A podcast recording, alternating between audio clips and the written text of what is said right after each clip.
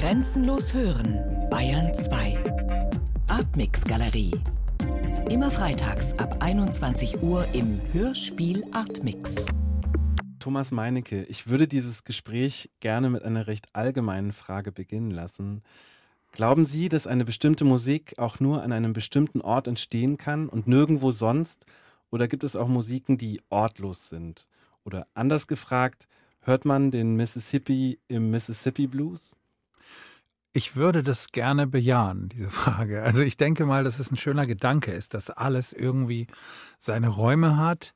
Die sind natürlich manchmal ganz schön abstrakt. Also die sind vielleicht nicht so mit Google Earth zu finden, sondern die würde man obwohl Google Earth ja in letzter Zeit gerade äh, tolle Verzerrungen anbietet, fällt mir dazu gerade ein. Es gibt ja plötzlich irgendwie diese ganzen Glitches, diese digitalen Glitches, dass dann plötzlich äh, dieses System der, der Satelliten oder auch äh, Street View-Haftigkeit im Internet irgendwelche Rechenfehler begeht, weil sie nämlich nicht begreift, dass die Brücke, die über diesen Canyon geht, äh, die ihn einfach überspannt. Und dann wird in der Darstellung die Brücke wie eine Tapete durch den Canyon durchgekleistert und kommt hinten wieder hoch. Und die Autos werden entsprechend auch platt gebügelt. Mhm. Also da gibt es auch tolle Orte, die man sozusagen so in der Wirklichkeit nicht findet, die man im, sozusagen in diesen Systemen findet. Aber generell finde ich den Gedanken, dass äh, alles aus, was wir so hören, aus sozialen Zusammenhängen, aus irgendwelchen Verabredungen und sei es nur dass es die der Bassdrum ist, die für die Dauer eines Abends einen Raum errichtet in ihrer geraden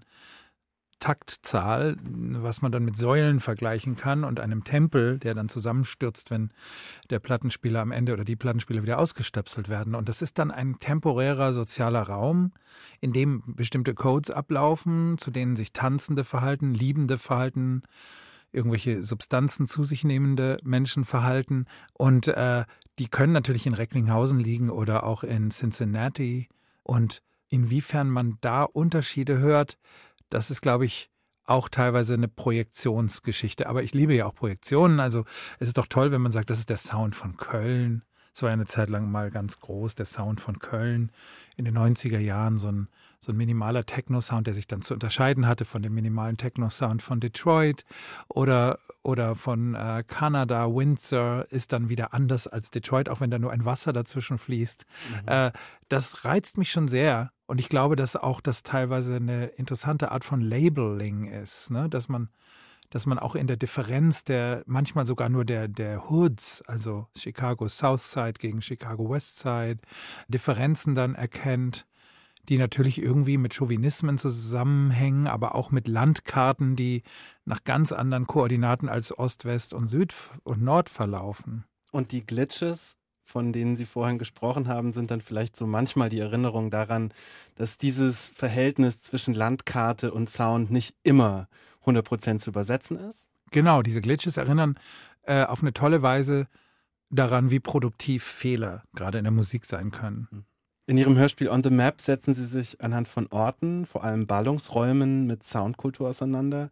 Oder würden Sie das andersrum formulieren? Sie setzen sich anhand von Soundkulturen mit bestimmten Orten auseinander? Wahrscheinlich ist beides richtig mit jeweils unterschiedlicher Betonung der verschiedenen Beispiele vielleicht. Die Idee war tatsächlich, sonische Porträts mehr oder weniger von Orten herzustellen. Mein Traum ist ja immer als Schriftsteller, weg mit der Sprache. Ne? Also die, die Idealvorstellung beim mhm. Hörspiel, endlich mal die Sprache suspendieren und dahinter zu geraten.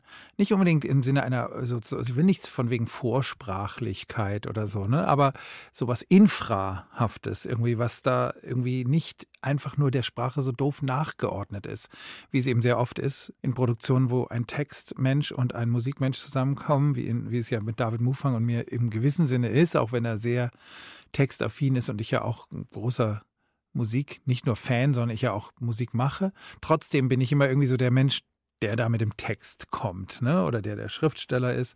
Und ich habe so eine Idealvorstellung davon, dass man in diesem Medium Hörspiel, Radio, Play, whatever, dass man da irgendwie das suspendieren kann, diese, dieses Nachgeordnete, der, dass die Musik, die, da irgendwas illustriert oder drunter liegt. Und das ist in diesem Fall sogar sehr interessant gewesen, weil wir haben sehr viele O-Töne gefunden auf die wir ganz stolz waren, sie gefunden zu haben und die wir dann im Endeffekt in dem, was man jetzt hört, in dem Stück, vielleicht gar nicht mehr alle verstehen kann. Sie sind im gewissen Sinne auch wie Wasserzeichen, die uns die, die Authentizität dessen sozusagen garantieren, ohne dass es noch direkt dekodierbar ist, dabei.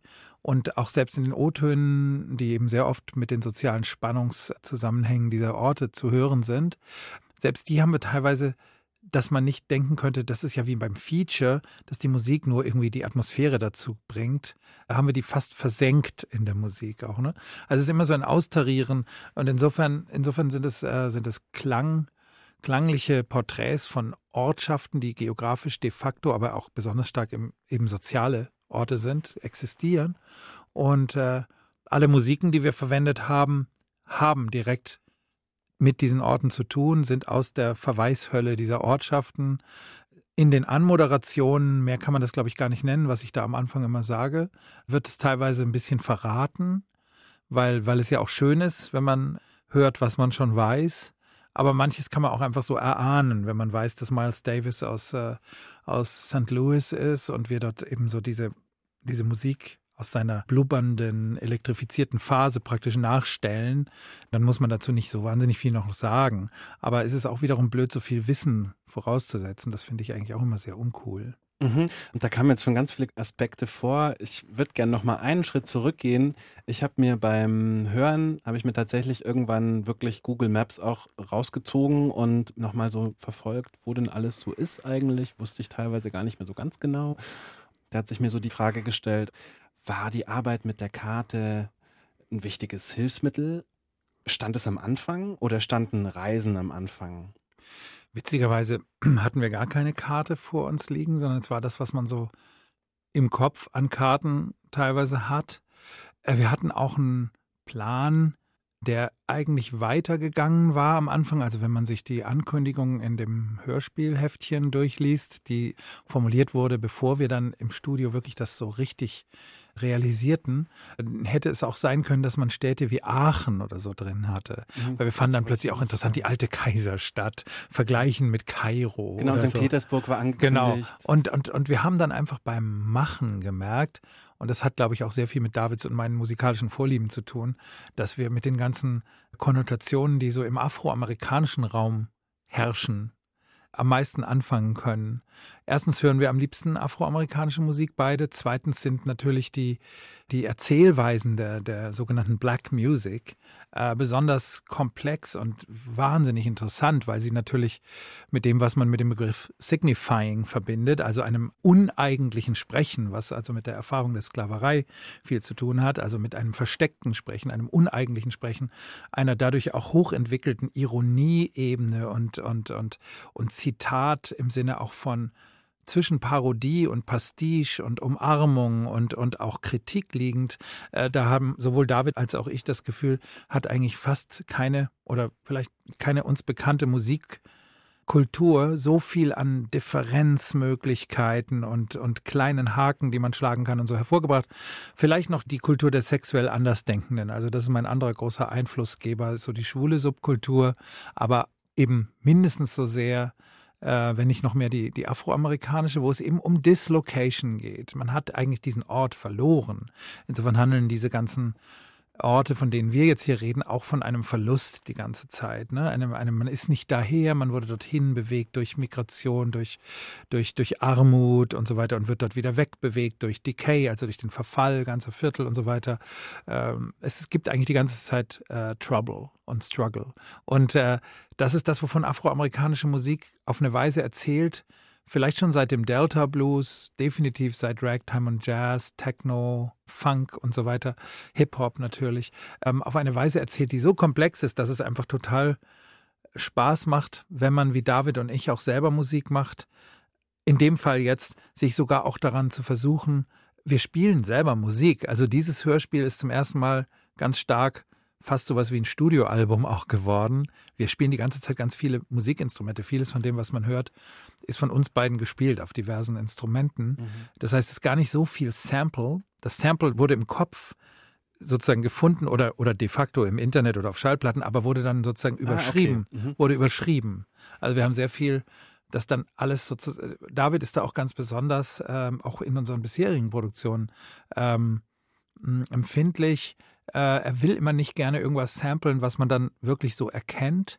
Das heißt, auch dann, wenn es aus meinen Plattensammlungen sehr oft direkt konkrete Sachen gab, haben wir sie sehr stark oft wieder quasi aufgebockt, wie in der Werkstatt, und von unten demontiert und mit eigenen Teilen ersetzt. Das heißt, man erinnert dann manchmal an Miles Davis, aber es ist nicht Miles Davis, den man dann angesampelt hört oder so. Absolut nicht. Alle Trompetentöne, genau, alle Trompetentöne sind von mir gespielt. Ne? Ja. Ne? Und äh, es ist natürlich Miles Davis-esque, Ne? Und es ist natürlich genau. eine unglaubliche Anmaßung, weil er natürlich richtig spielen kann und richtig toll war.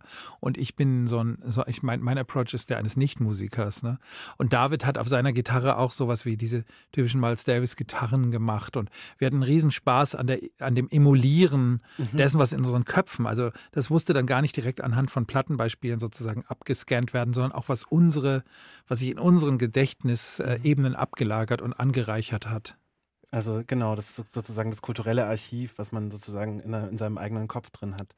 Also ich dachte jetzt auch gerade nochmal an, an die Texte, die jetzt im Verhältnis zur Musik ja relativ kurz sind, viel kürzer als die Musik. Trotzdem hört man diese Musik und diese Texte hallen nach. Ist es eine Eingrenzung? Ist es auch wieder so ein Spiel mit Assoziationen? Ähm, wie würden Sie das beschreiben? Ich glaube, es ist tatsächlich so eine, sowas wie eine kleine Hilfestellung. Also ich würde sie wirklich als Moderation bezeichnen, Moderation, ja. äh, wo man einfach auf etwas hinführt. Die sind jetzt auch keine kunstvoll formulierten Texte, sondern es ist einfach nur so wie eine kleine Hinführung.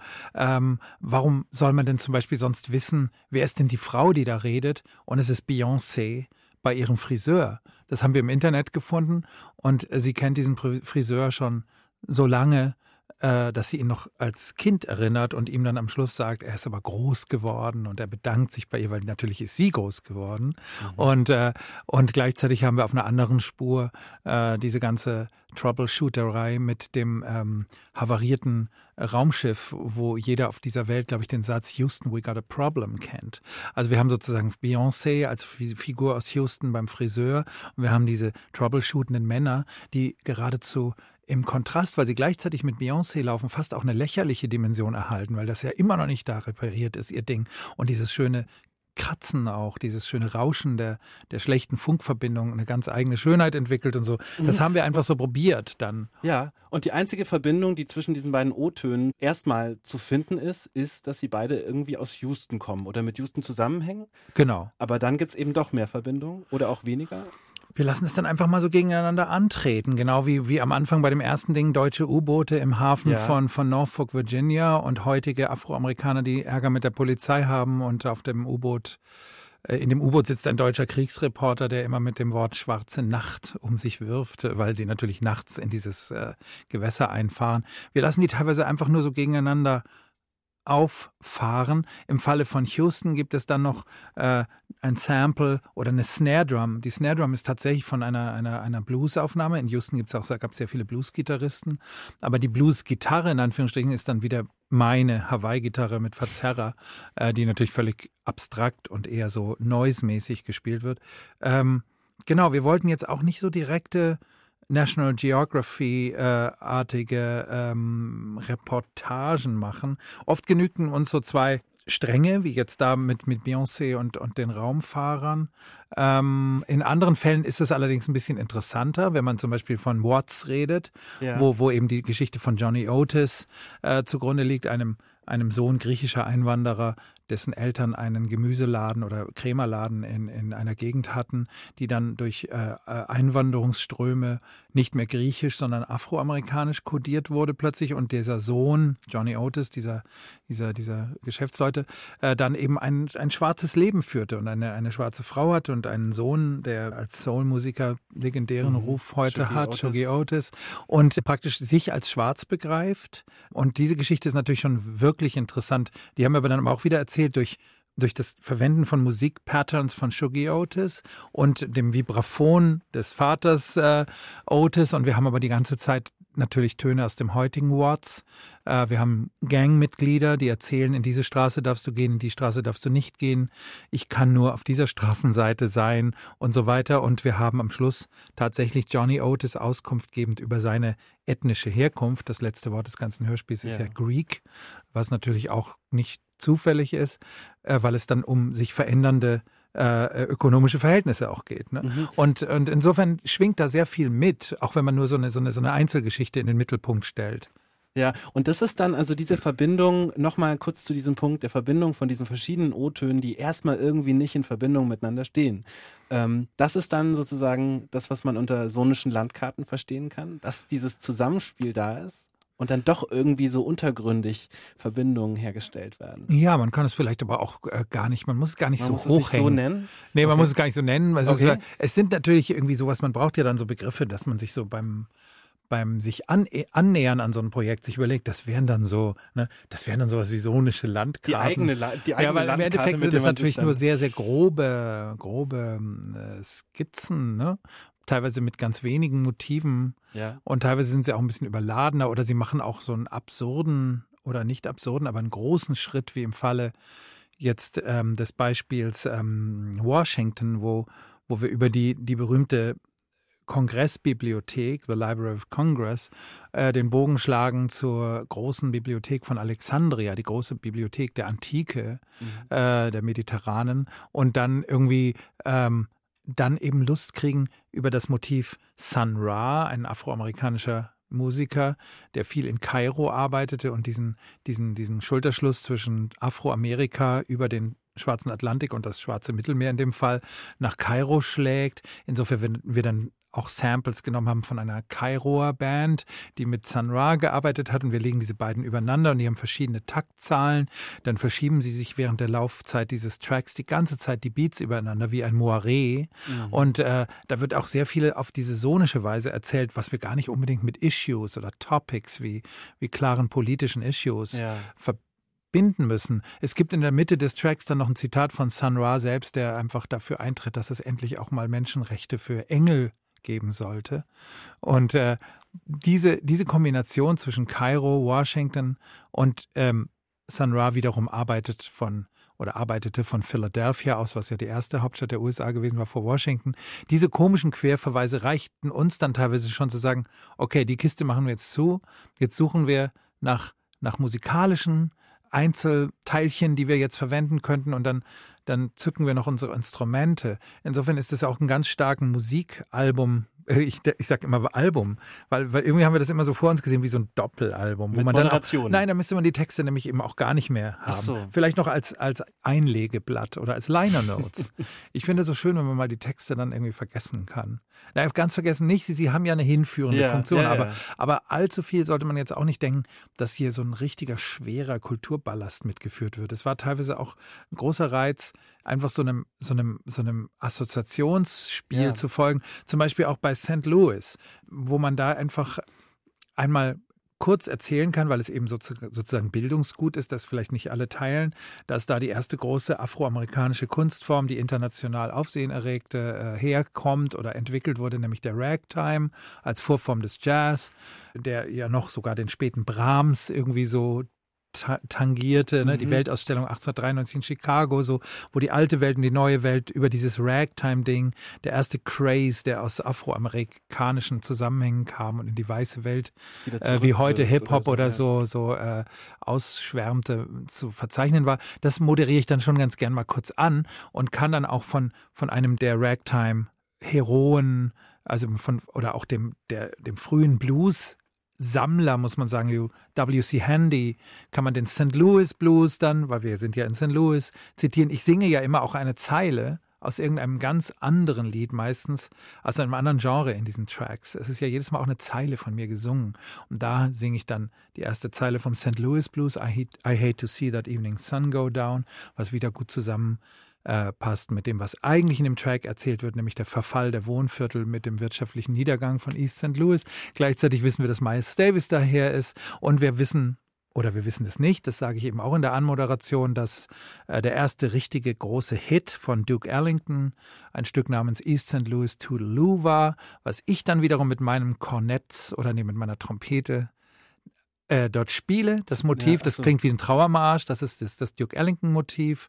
Dann, dann machen, machen David und ich so eine Art Miles Davis-Band drüber und man hat die, die, die O-Töne der, der Leute, die, die in diesen ausgebrannten Wohnblöcken noch als letzte noch sitzen und die von einer anderen Vergangenheit erzählen. Und wir waren so stolz, diese, diese Töne eben, wie gesagt, so explizit zu haben und wussten aber, die Explizitheit muss jetzt auch wieder eventuell suspendiert werden können, ja. weil es geht um, um ein, ein Hören.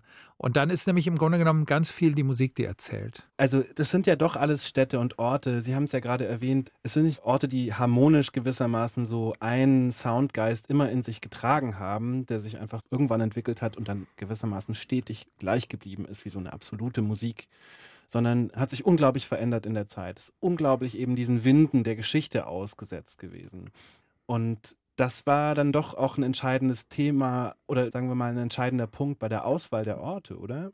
Es hat sich zudem gemacht. Es wurde Aha. praktisch, es wurde plötzlich, wurde uns klar, plötzlich merkten wir, wir haben einfach lauter Städte, in denen afroamerikanische Geschichte eine große Rolle spielte. Das hat sich wirklich so ergeben. Ja. Weil wir hatten natürlich viel zu viele Orte ganz am Anfang. Wir haben uns vorgestellt, dass es nicht länger als eine Stunde sein sollte. Wir wollten so eine bestimmte konsumierbare Länge haben. Wir wollten bestimmte Orte auf jeden Fall dabei haben, wo wir eben dachten, das wäre toll, jetzt mal da an Miles Davis oder so ranzugehen.